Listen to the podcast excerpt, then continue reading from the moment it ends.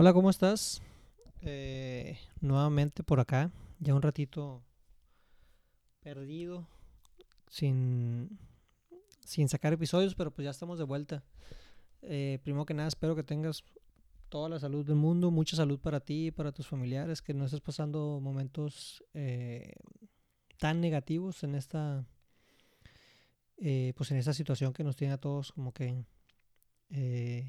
pues bastante eh, inciertos, por ponerle una palabra, ¿no? Que no sabemos cuánto tiempo va a durar, ni si va a cambiar la situación para volver a la normalidad. Yo creo que no. Vamos a tener que empezar a,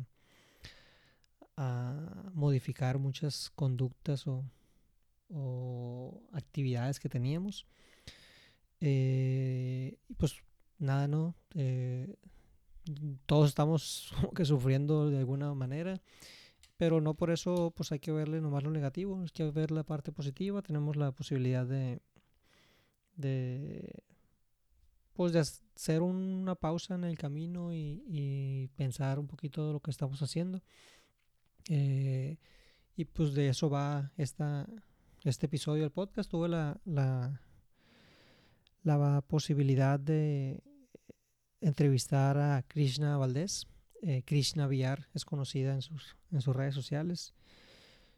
Una chava, pensé que estaba mucho más grande, la verdad, para ser, para serles honestos, pero tiene 20 años y ha andado por todo el mundo eh, presentando sus obras, ¿no? Ella hace eh, fotografía conceptual, donde plasma historias con, con, como, con un escenario y con edición en Photoshop.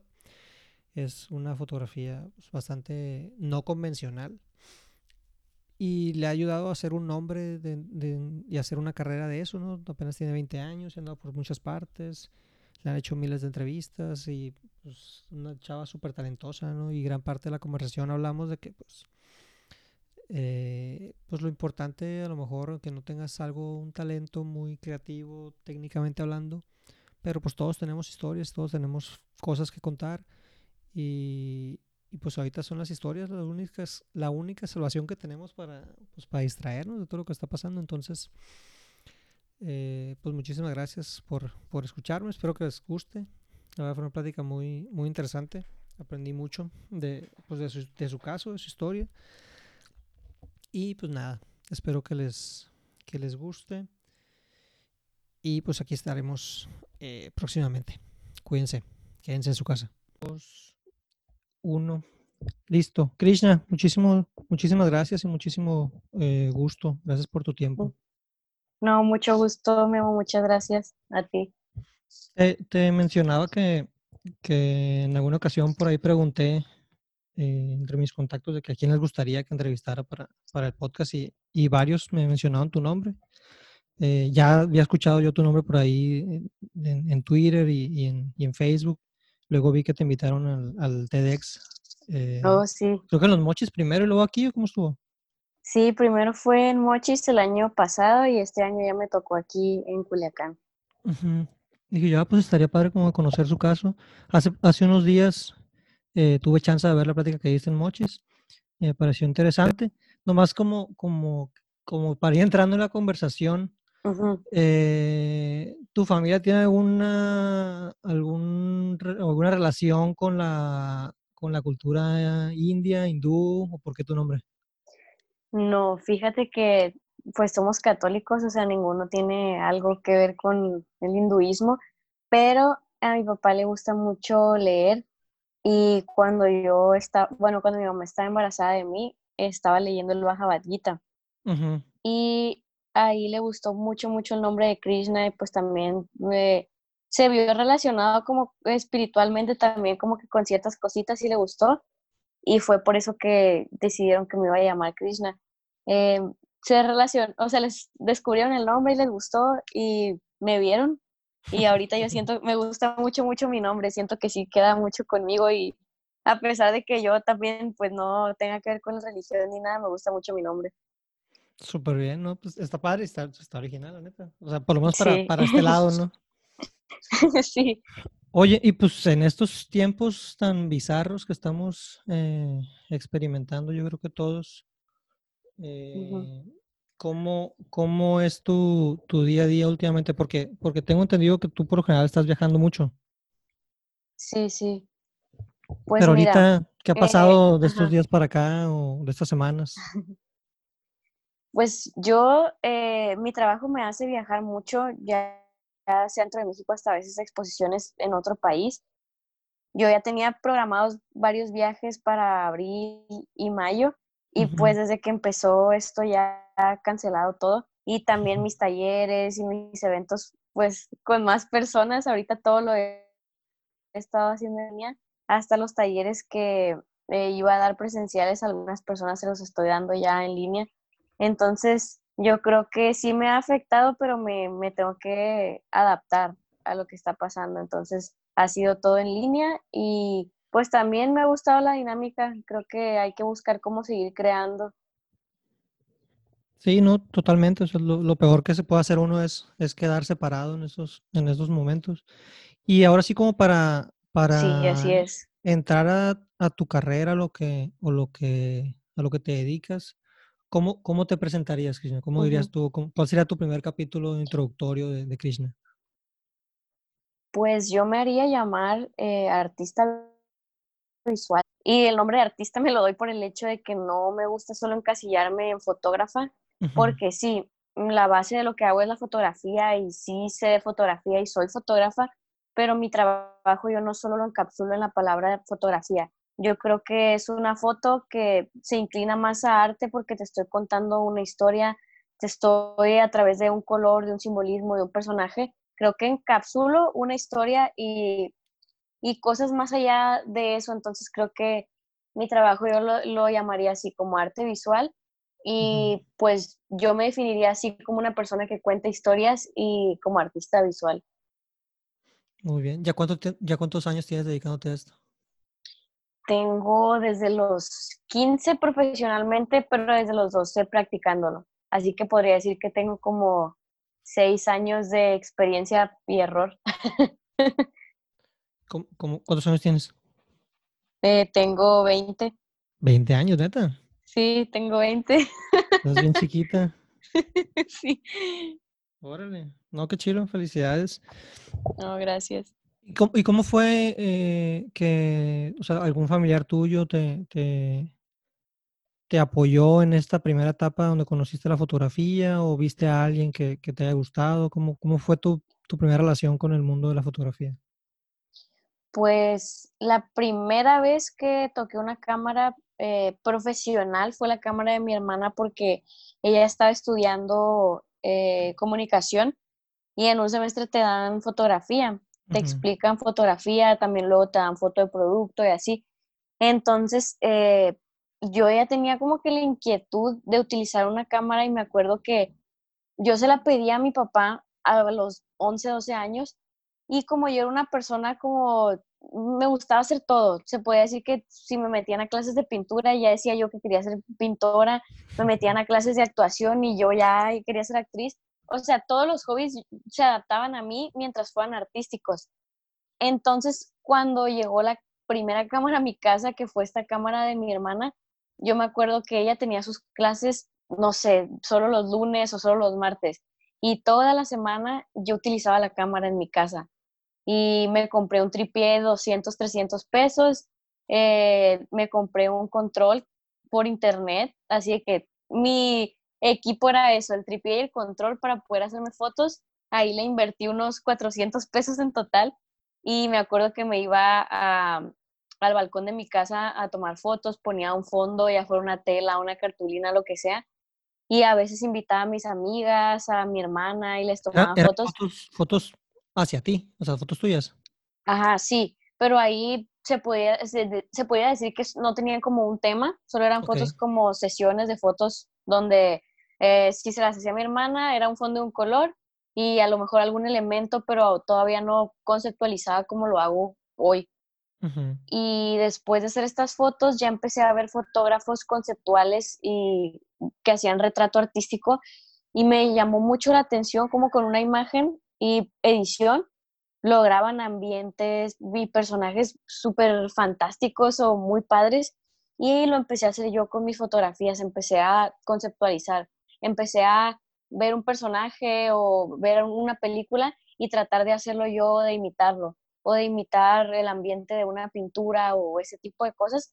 Y así fue como ya empecé a crear mis propias fotos y mis propios conceptos, que es lo que hago hoy en día. Eh, te cuento una historia a través a lo mejor de una metáfora o te la cuento como si fuera una película y voy conceptualizando de muchas maneras y eso es lo que me gusta un chorro hacer porque creo que cuando empezó a gustar la foto fue por eso, porque es muy común ver un retrato, una selfie, una foto de una persona, pero ahorita que tienes redes sociales cualquiera puede hacer una imagen y a mí me gusta mucho hacer una imagen pero ponerle un poquito de mí que las personas puedan entender o captar.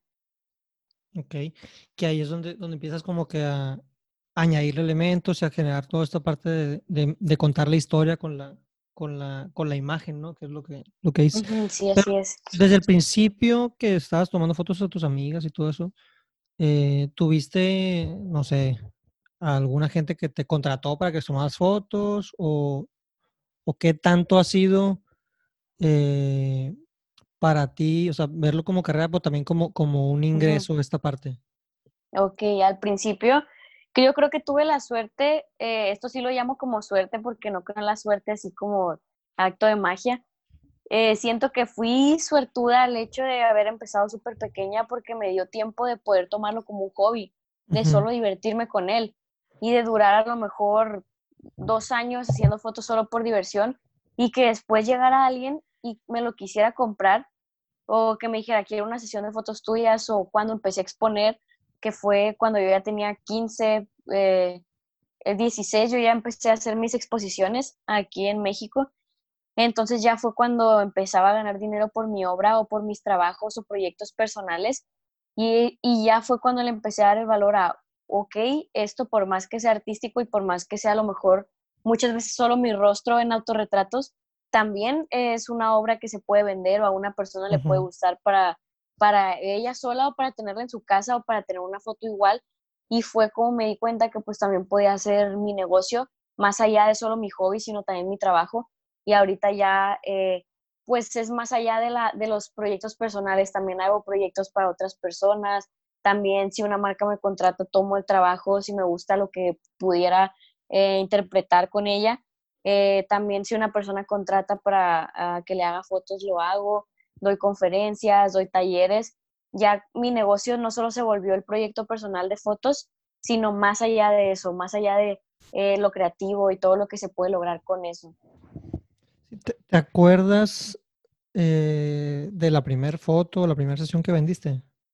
Sí, me acuerdo, me acuerdo la primera foto porque creo que es más especial para mi trabajo que una sesión, porque una sesión a lo mejor sí te, te, da mucho gusto que te la compren, pero tú sabes que el material final que vas a tener de eso va a ser un retrato de otra persona y que tú lo, a lo mejor le vas a ayudar en el vestuario, lo que sea, pero ya que alguien comprara una de mis fotos, para mí fue wow, el trabajo, entonces les gusta tanto la técnica, les gusta tanto a lo mejor de lo que estoy hablando, que alguien la quiere tener colgada en su casa.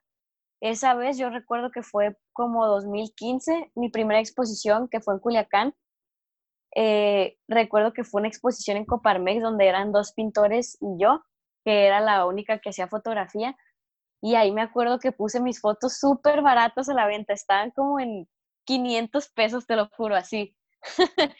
y esa fue la primera vez que recuerdo que alguien dijo, wow, quiero tu foto, la voy a comprar yo no lo podía creer porque como eran entre comillas, ¿no? Porque si te, si te pagan 500 pesos por una foto que tú las hacías como...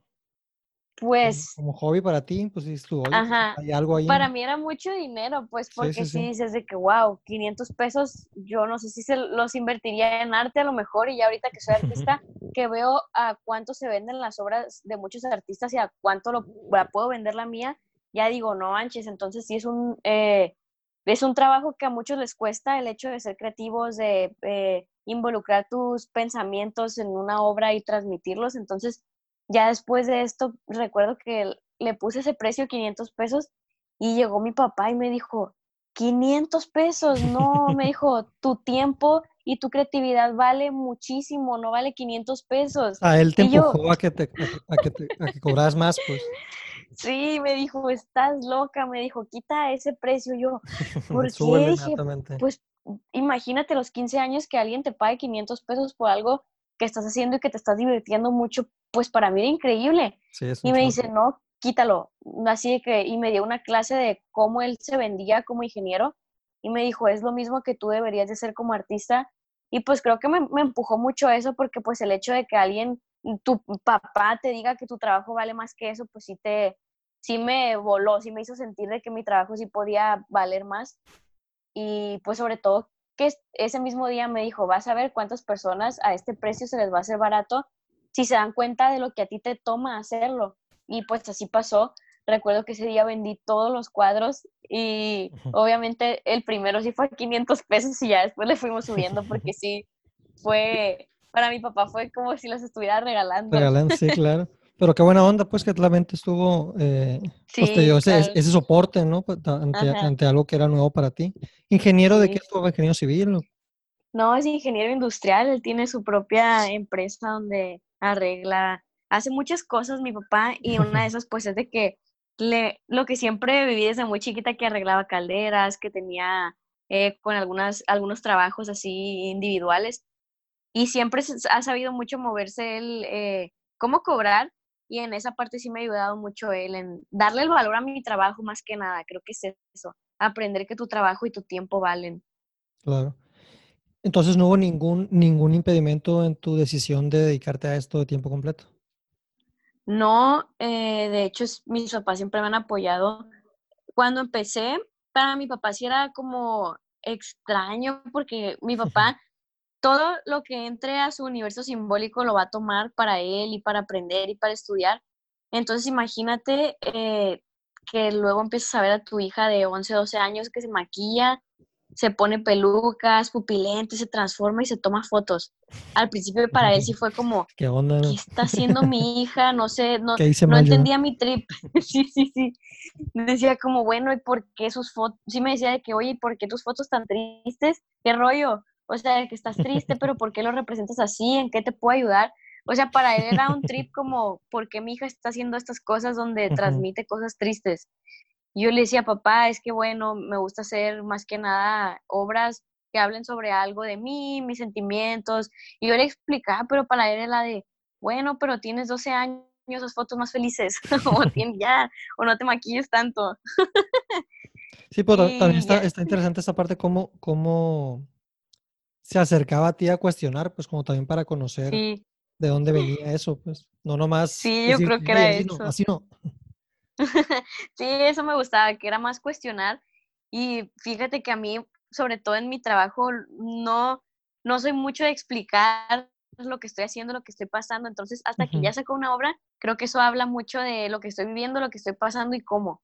Entonces, no me gustaba explicarlo y para él era como, pero ¿por qué?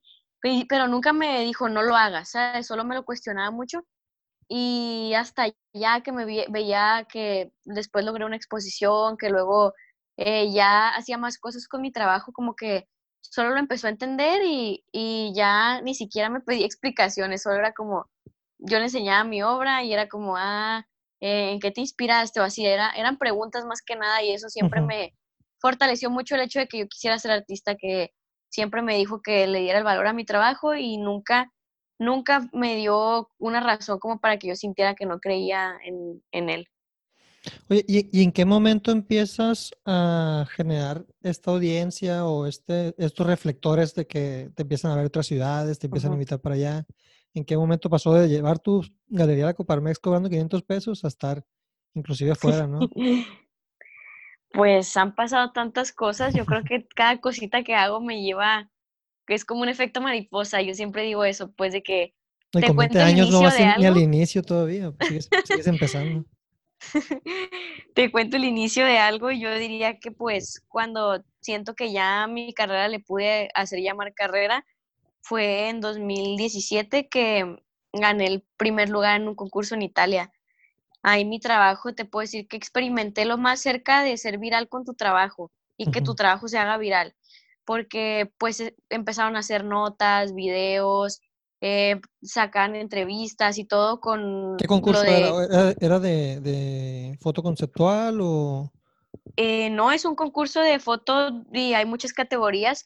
Y yo esa vez entré en la categoría Under 20 porque tenía ahí 17 y fui la primera mexicana.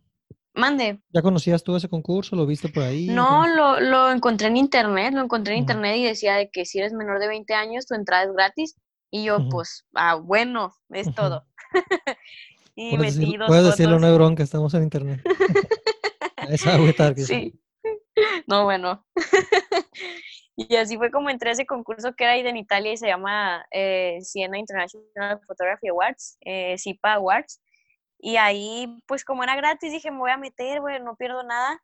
Yo nunca tuve miedo de meterme a convocatorias porque es lo que yo digo cuando me dicen de que, ah, me da miedo algo. Yo digo, oye, pues es que no estás hablando con las personas nada más, o sea, físicamente, pues solo estás haciendo por internet. Por eso yo siempre enviaba mi currículum, mi trabajo, les enviaba mis fotos en convocatorias y nunca me daba miedo porque decía, bueno, si no les gusta, a lo mejor ni me contestan, y si sí les gusta, tengo esa suerte de que a lo mejor me contesten y me inviten a algo, no sé. Y así fue como pasó en este concurso, pues metí mis dos fotos gratis y como para el mes me contactaron que era semifinalista y yo, wow, si es real el concurso entonces. y ya después fue que me, ya después fue que me anunciaron que era finalista y pues ya fue como, wow, nos vamos a Italia entonces a ver en qué lugar estamos y ahí ya fue cuando mi trabajo despegó mucho, mucho. Porque, por, me imagino, por el alcance internacional del, del, concurso.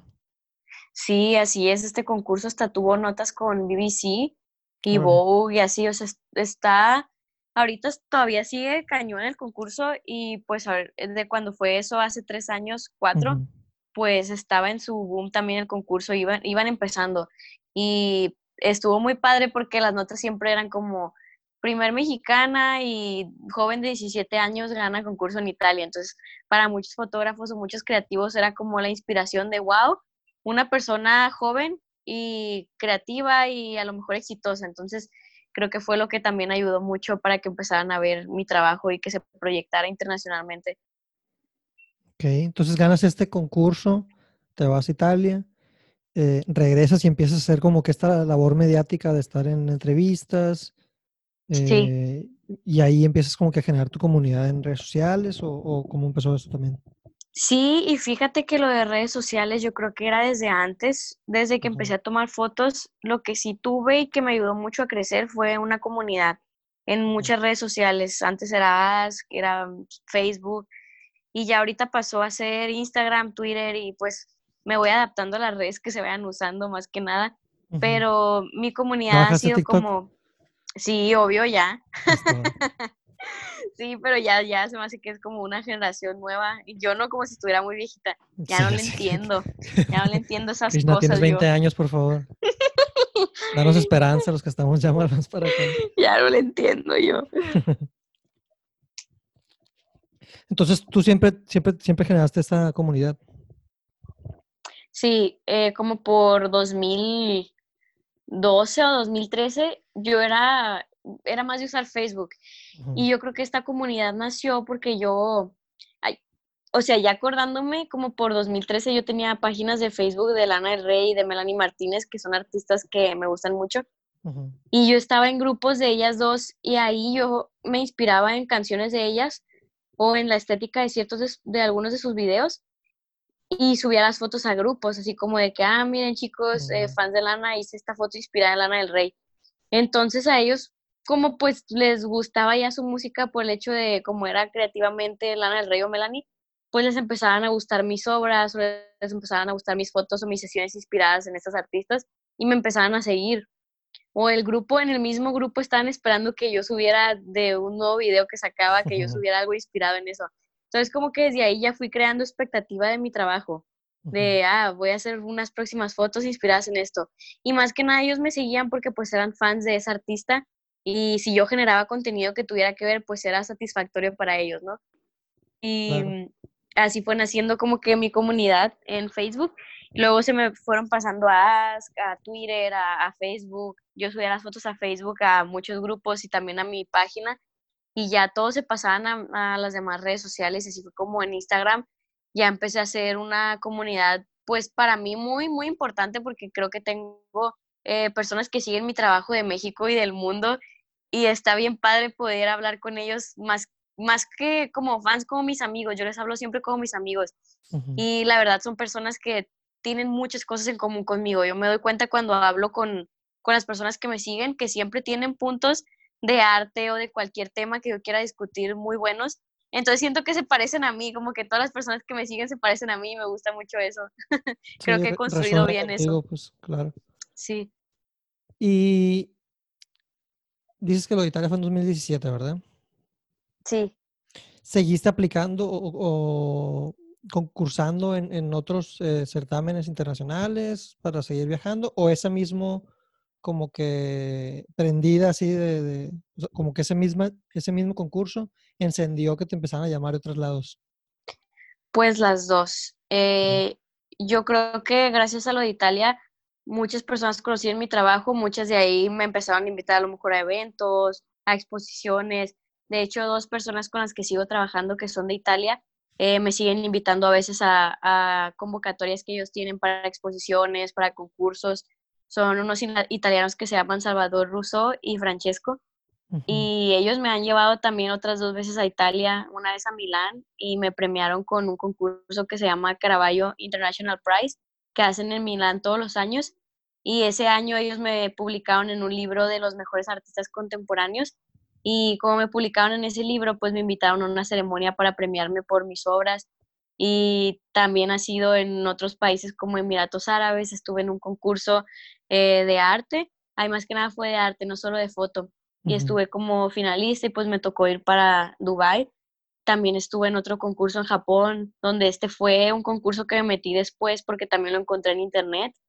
Y después, gracias a lo de Japón, me hablaron para una exposición el año eh, pasado y así, creo que han sido cosas de, bueno, me llaman de este lugar y conozco a esta persona que le gusta mi trabajo, entonces después me llama para esto y para lo otro. Y ha sido un camino muy interesante que, efecto mariposa, una cosa me lleva a la otra y a lo mejor y otra yo la busco y esa me lleva a otra, entonces así es como me mantengo.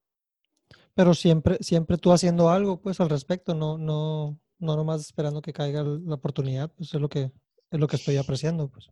Pues las dos, eh, muchas veces puedo durar eh, meses donde ya sé que los próximos meses voy a estar exponiendo en este país o que mi obra se la van a llevar a esta exposición. Y muchas veces digo, bueno, quiero hacer esto, tengo ganas de, buscar un concurso que se apegue a lo mejor al final o, o quiero buscar eh, esta beca o no sé, voy buscando así cosas para ver qué cosas nuevas puedo lograr porque yo creo que es cuestión de no más mantenerte estancado yo creo que muchas oportunidades ya me llegan solitas, ya me llegan a mi correo, pero otras yo sé que no van a llegar solas nada más y trabajo por ellas. Entonces creo que es 50 y 50. Siempre mantenerte pensando en que van a llegar cosas y también buscarlas. Yo creo que es parte de, mantenerte trabajando. Sí, claro. Y, ahorita estás, eh, o mejor dicho, ¿tienes algún proceso creativo? ¿Le dedicas cierto tiempo a hacer fotos? No sé, ahorita con la situación que estamos viviendo todos, que tenemos que estar en nuestras casas, estás empujando un poquito esta parte creativa, estás empujando un poquito la parte de, la comunidad que tienes ahí, los talleres que me decías que los haces en línea.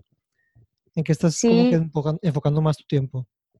Pues ahorita te juro que todos los días, casi te puedo decir que todos los días he hecho fotos y más que nada, eh, no todas son obras que voy a subir o que voy a trabajar, pero también a veces me gusta, no sé, intentar una foto de un retrato simple, de ver cómo se ve una textura con el flash, de hacer una textura eh, para luego usarla en Photoshop.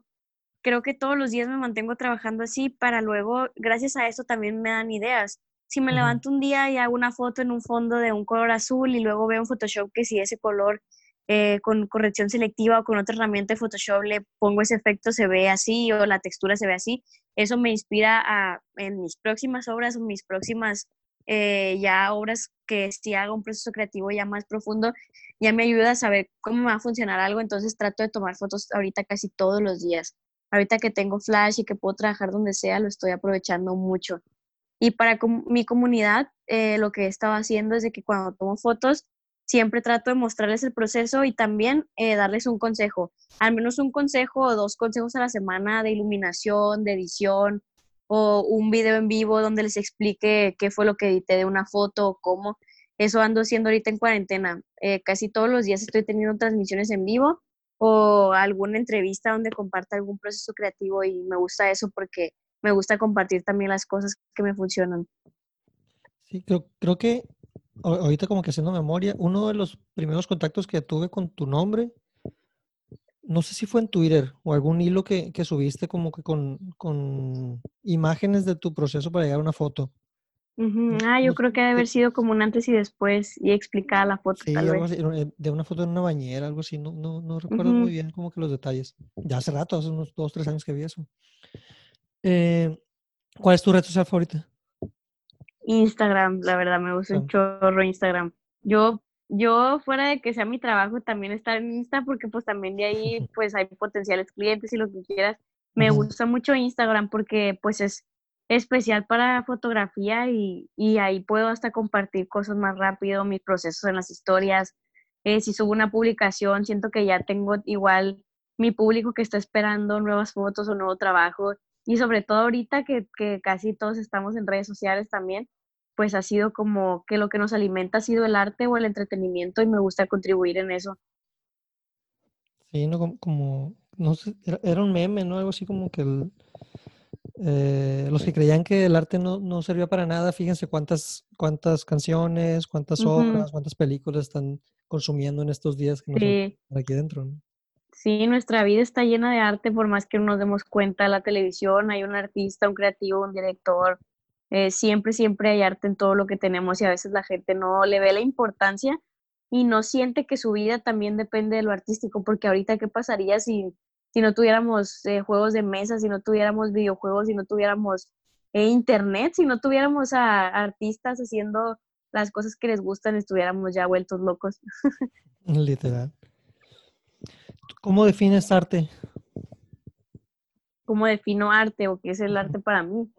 Mm, pues yo diría que es un medio que nos sirve para expresarnos a los seres humanos sin palabras, muchas veces, bueno, depende qué tipo de arte, ¿no? Pero a veces, o la mayoría de los casos, no es necesario explicarlo y te está contando algo, te está dando un trasfondo de la persona o del contexto histórico que se está viviendo. Y para mí eso es el arte, cómo el ser humano se expresa a través de muchas herramientas, eh, cómo te expresas con eso. ¿Cómo ha sido tu, tu, tu sentir o tu forma de ver la crítica? O sea, que alguien empiece a criticar tu, tu trabajo. Pues soy una persona que acepta mucho las críticas constructivas, pero... Pero eh, ante algo tan subjetivo como el arte, pues que... O sea, Ajá, sí, claro. He recibido yo muchas críticas porque me dicen que lo que hago eh, es más edición que foto.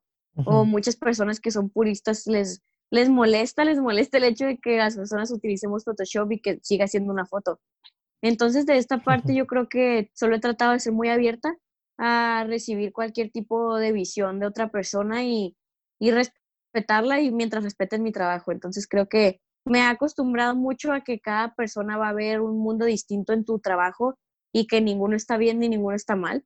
Entonces me mantengo neutral ante eso, ante todo lo que una persona pueda opinar, tanto bueno como malo, porque hasta si son comentarios muy buenos de mi trabajo, no, no los, no es que no los acepte, sino que no los hago parte de mí fundamental porque sé que una foto puede ser muy buena para una persona y muy mala o puede tener un significado X para otra. Entonces creo que eso es muy subjetivo, así que eh, estoy muy abierta a los comentarios de cualquier persona porque esos también me ayudan mucho a ver cómo mi trabajo lo capta el mundo. Totalmente. Oye, Krishna, este, en cuanto a lo que has hecho con marcas, ¿qué, qué, qué ha sido o más o menos qué te piden? ¿También dan esta libertad creativa o, o, cómo es lo que has logrado hacer con ellos?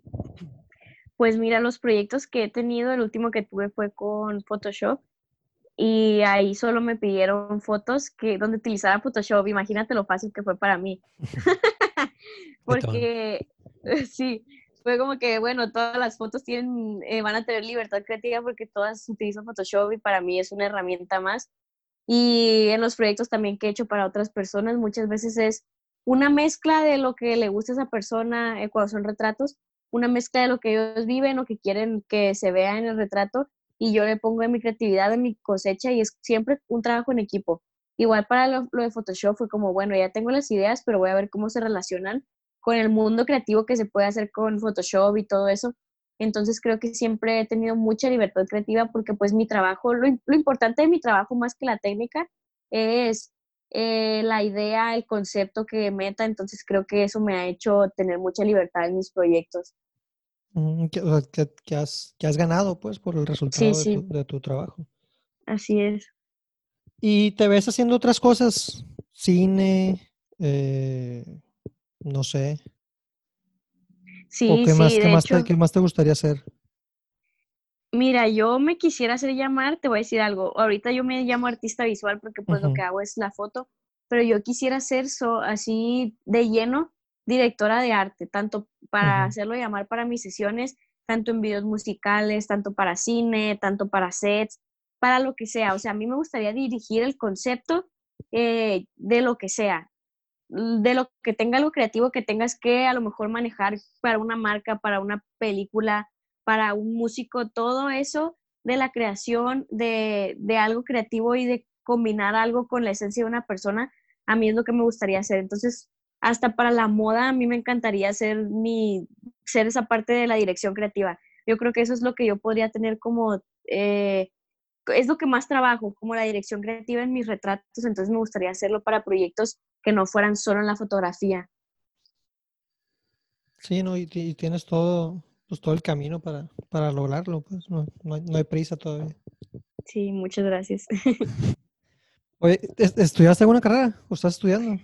¿O ya no estudias? No, eh, eh, estuve un año en medios audiovisuales, estoy estudiando en Guadalajara y por mis viajes, de hecho, cuando andaba por Dubái y la India, eh, hablé conmigo misma y me dije, Krishna, te está yendo muy bien y te va a ir más si tú quieres y vas a poder estudiar esto con calma y le vas a poner el empeño que de verdad le quieres poner, porque era estarme yendo de viaje dos semanas y regresar y no estaba cumpliendo con lo mismo que estaban haciendo mis compañeros y pues tomé la decisión de hacer esa, terminar esa carrera después y ahorita pues ando de artista independiente y trabajando en muchos proyectos y viajando. Bueno, ahorita en cuarentena por el coronavirus, pero pues trabajando desde casa.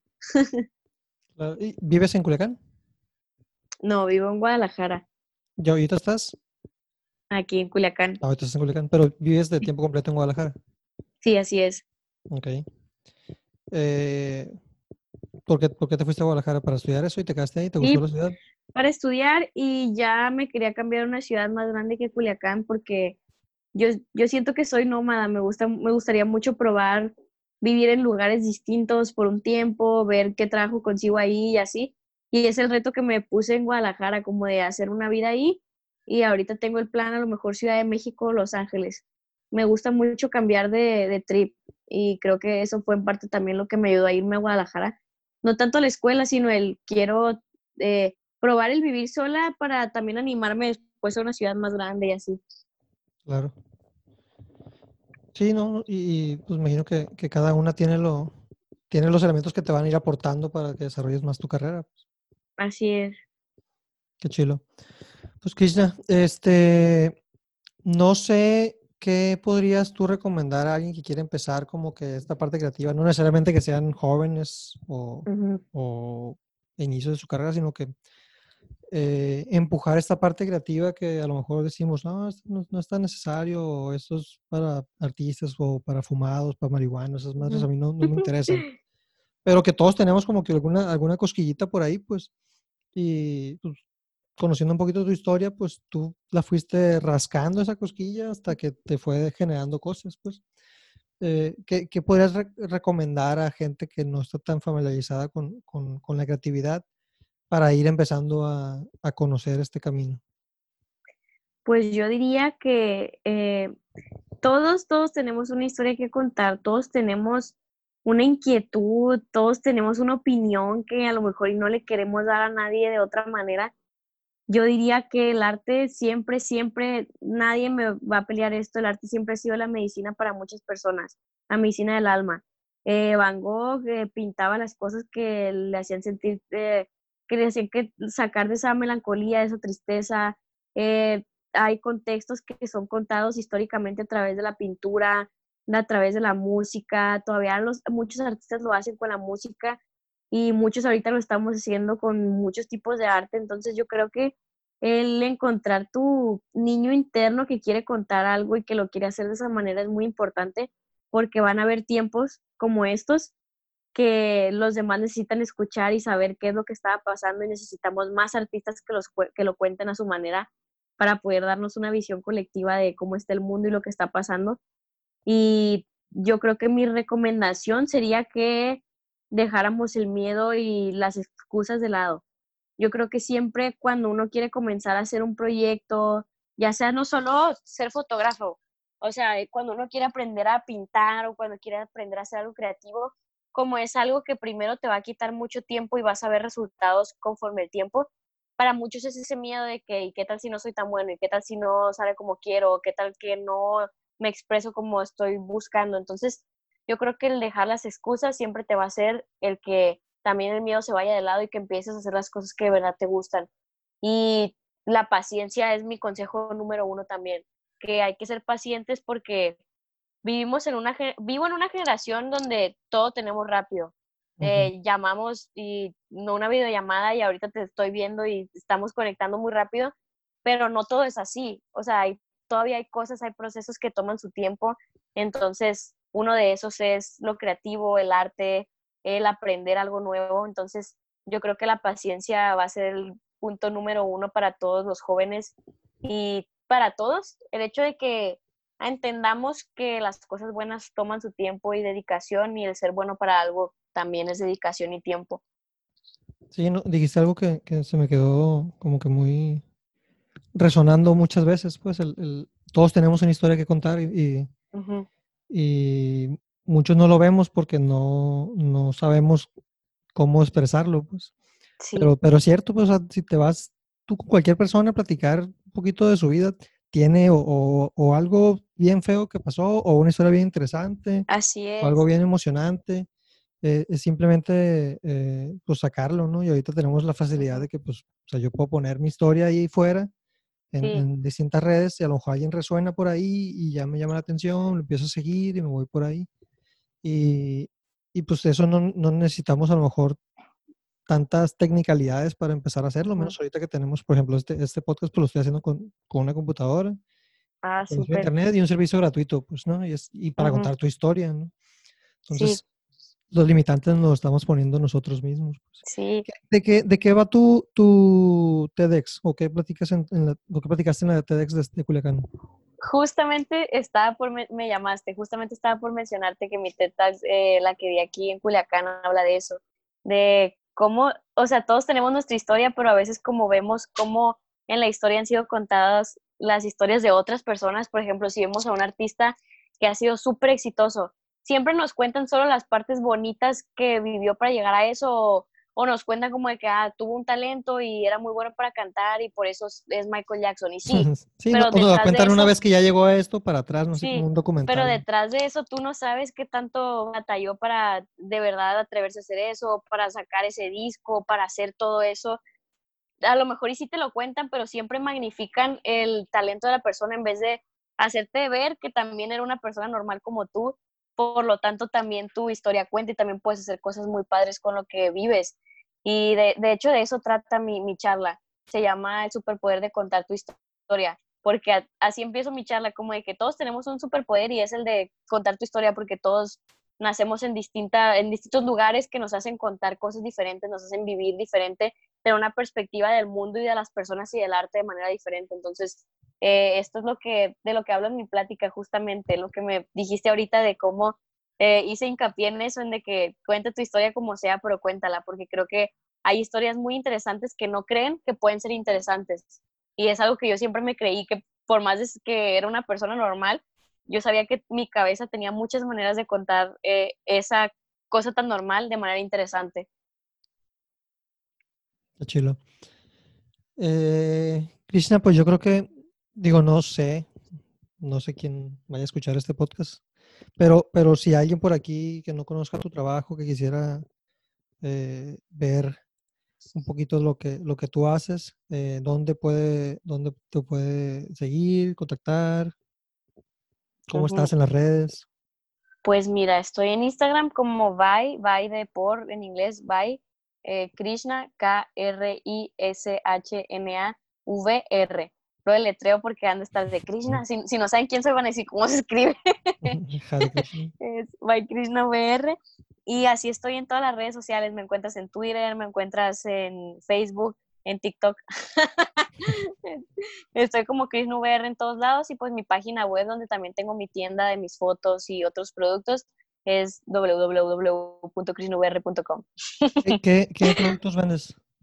Vendo mercancía tanto de eh, sudaderas que tienen mi obra, eh, playeras sublimadas, también vendo ahí eh, mi obra impresa en distintos tamaños, ediciones limitadas. Y ahorita acabo de sacar también unas gargantillas del tercer ojo porque eso más que nada es también como tengo mi comunidad de cosas también en Instagram, vendo ya mi mercancía en mi página web y ahí tengo muchos productos que se relacionan con mi trabajo. A lo, mejor, perdón que, que, retome algo de la conversación, pero a lo mejor para algún artista que no vea otra fuente de ingresos salvo la obra per se, podría haber mucha, eh, podría sentir mucho valor de esto que comentas, pues. O sea, no quedarte tú en, ah, hice esta fotografía, la imprimí y la estoy vendiendo en la exposición, sino que también puedo replicar partes de mi obra para hacer mercancía y producto que puedo vender ilimitadamente, pues, o, o, a distancia, por internet y todo. ¿Ahí cómo fue que empezaste tú a vender esto? Pues mi, mis ideas siempre son como un tontazo, o sea, esa vez dije, estoy batallando para que aquí en México las personas de mi Instagram, más que nada, porque sí me compran obra aquí en México, pero no son como clientes que vienen de mi Instagram, porque los de mi Instagram son muchos jóvenes, entonces son más o menos de mi edad. Y yo sé que no sé, ahorita a lo mejor yo en mi departamento tengo mis cuadros, pero eh, cuando estaba en la casa de mis papás a lo mejor me daba cosa colgar algo en mi cuarto, o no sé, es distinto cuando no tienes tu casa como para invertirle en arte. Entonces dije, alguien de, hasta que no tenga su casa, no va a invertir a lo mejor en un cuadro mío. ¿Cómo puedo hacer que me compren algo que tenga que ver con mi obra? Y fue cuando dije, pues voy a vender camisas, voy a vender cosas que les vean un uso y estén más baratas, que también tengan edición limitada, pero que los haga sentir que tienen mis obras de arte y que al mismo tiempo están comprando algo que les va a servir. Porque a lo mejor si alguien de 18 años que eh, vive en la casa de sus papás o que, no sé, si no tienes tu casa, a lo mejor no inviertes en arte porque no lo vas a tener en tu propia casa y eso lo entiendo. Entonces, por esa parte yo digo, ¿qué pueden usar las personas de 18 a 25 años, que son el público más grande que tengo en mi Instagram? Pues eh, van a usar mi arte, pero de otra manera. O sea, van a usar mi trabajo en camisas, en otros productos y les voy a dar como también esa eh, edición limitada, pero pues en, otras versiones de mi trabajo. Y está cool porque me ha funcionado muy bien. Sí, se, ha vuelto una, fuerte, una fuente de ingresos para ti también. Sí, y está muy cool que también ya es como una marca mía, o sea, hasta mis propios amigos eh, también a veces visten con, con, mis camisas o está bien padre, pues porque imagínate tu cara en, el, en, en, las camisas de muchas personas, pues está bien cool. Al principio sí me daba como de que, ¿quién me va a comprar mis autorretratos y se los va a poner? Y ahora ya es como de que, ah, o sea, cada quien depende del trip que tenga con su persona, es el tipo de camisa que trae. Y está bien padre eso. Qué cool, qué chilo. Krishna, pues no sé si, si, si pudieras comentarnos o comentarme más bien, ¿qué crees que va a pasar en los siguientes días, los siguientes semanas, meses? ¿Qué te gustaría que pasara para, para ti, para tu carrera y en general para lo que estamos viviendo todos? Uf, pues, ¿qué te diré? Yo, eh, cuando empezó es... No digo que no digo que esté bien, obviamente, lo que está pasando, pero no creo que sea 100% malo, pues. Pues yo creo que eh, muchas veces cuando preguntan como obstáculos que hayas pasado en tu carrera o algo así, ¿sí me entiendes? Es como que, bueno, yo creo que todas las cosas también tienen su parte buena. O sea, ahorita a lo mejor y solo podemos estar en nuestra casa y creando en nuestra casa, pero vamos a tener mucho tiempo también de aprender cosas nuevas, de estar en nuestra casa a fuerzas, porque muchas personas no tienen esta, en su trabajo no tienen esta ventaja a lo mejor poder trabajar desde casa y al mismo tiempo estar creando, leer un libro, eh, inspirarte, ver películas. Yo creo que este tiempo libre va a ser unas vacaciones antes de lo que se debería, pero vacaciones para alimentar tu cabeza y tu creatividad. Al menos así lo he tratado de hacer yo creando todos los días o sacando al menos algo que pueda inspirarme todos los días. Creo que pues vamos a estar así no sé cuánto tiempo, espero que no sea más de un mes y que la gente se ponga las pilas y se quede en su casa, pero eh, yo creo que hay que aprovechar eh, lo, lo, que tenemos, trabajar en nuestra casa. Eh, yo siempre doy ideas de cómo puedes hacer a lo mejor un set en tu casa, porque yo todas las fotos que hago son en mi casa, ya sea en Culiacán o en Guadalajara, ya todo lo estoy trabajando en mi casa, entonces creo que mi, mis consejos de autorretrato, tanto en Instagram como en mis cursos, eh, se pueden hacer en casa, así que creo que mi comunidad lo está aprovechando mucho. Me da mucho gusto que todos los días me envíen como videos de el curso que tengo. Tengo un curso en doméstica que es un curso que se hace en casa, es el curso en línea. Y me da mucho gusto como todos los días me están enviando de que, mira, por cuarentena estoy haciendo tu curso y voy a tomar este también y así. Entonces creo que ahorita, como yo lo veo, los creativos que sigo y que me inspiran lo están aprovechando de esta manera y está muy padre. Súper. Pues qué mejor para terminar. Cristina, muchísimas gracias. No sé si quisieras agregar algo. No, pues muchas gracias por dejarme contarte tantas cosas. no, es un placer. Y, me queda claro que si nos si profundizáramos, tuviéramos más historias que contar. Pero pues igual para, cuando para darte el tiempo. Quieras. Te agradezco muchísimo y pues, eh, pues, estamos en contacto. Te aviso ya que quede el programa para pasártelo y pues espero que cualquiera que esté escuchando le haya gustado. Sí, muchísimas gracias. Espero que les haya gustado y que les sirva de algo a todos los creativos. Muchas gracias, Cristina. Gracias.